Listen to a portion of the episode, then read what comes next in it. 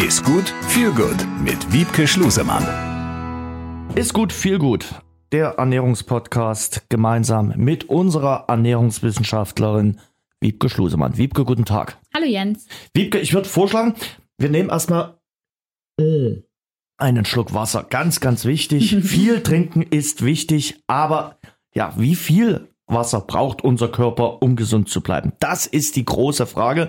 Man sagt so schön zwei bis drei Liter.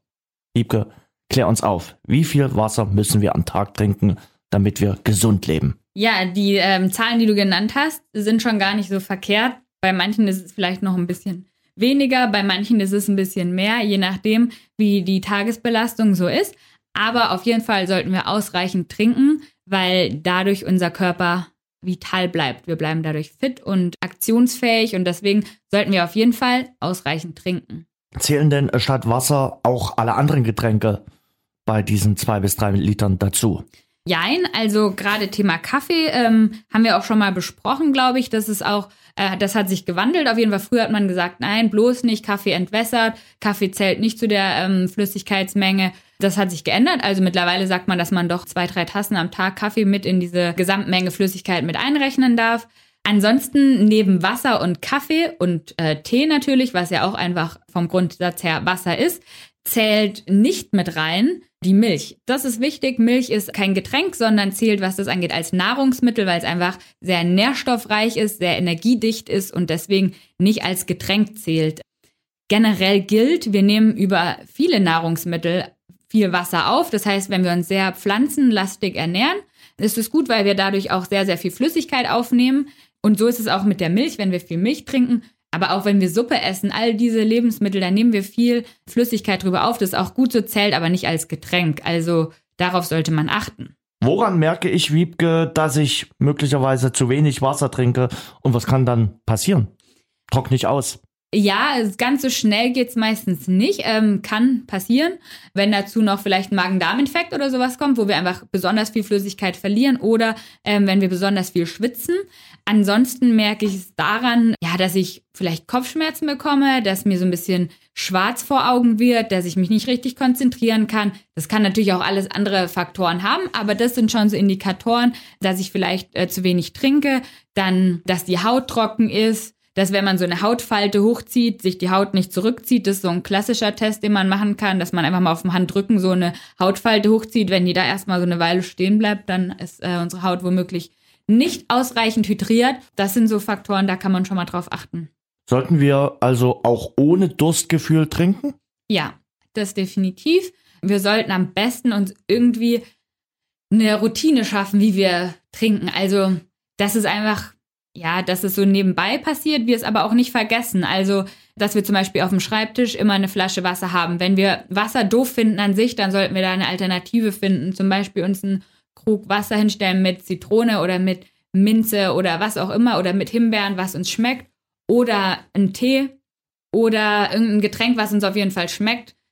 Da ist auf jeden Fall wieder der Punkt Zucker, wo wir darauf achten sollten, dass äh, wir mit den Getränken nicht zu viele Kalorien aufnehmen sollten, sondern wirklich die Flüssigkeit an sich.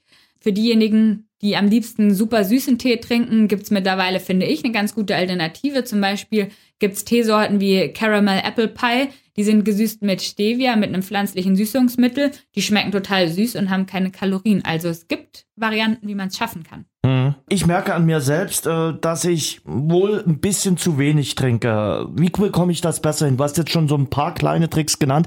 Ähm, wie achte ich da drauf und sage, okay, heute habe ich zwei Liter geschafft oder heute habe ich zweieinhalb Liter geschafft?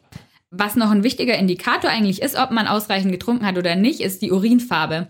Darüber kann man das super ähm, herausfinden eigentlich, wie so mein Flüssigkeitsstatus, mein Flüssigkeitshaushalt im Körper ist. Wenn unser Urin sehr, sehr dunkel ist, dann haben wir zu wenig getrunken. Kontrollieren sollte man am besten so den Morgenurin. Dann sieht man, wie der Tag davor war. Dann kann man vielleicht mal überlegen, wo waren da die Probleme? Habe ich vielleicht äh, zu wenig getrunken? Dazu eine witzige Anekdote. Ich war mal in einem Unternehmen, wo in der Toilette eine Skala hing mit verschiedenen Urinfarben und dem dazugehörigen Flüssigkeitsstatus.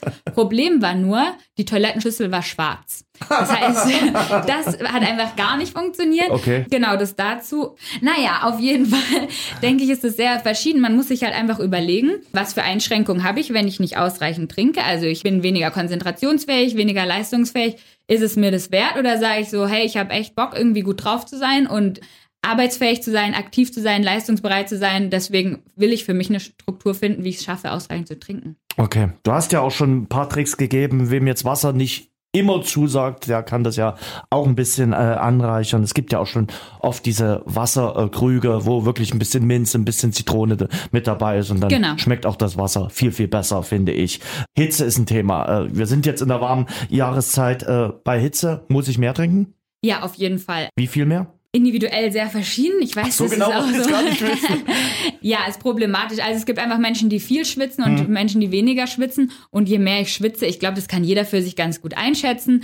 Ob er viel schwitzt, eher oder weniger schwitzt. Wenn ich viel schwitze, muss ich auf jeden Fall mehr trinken. Und dann sind ja wieder diese Indikatoren, die ich schon genannt habe.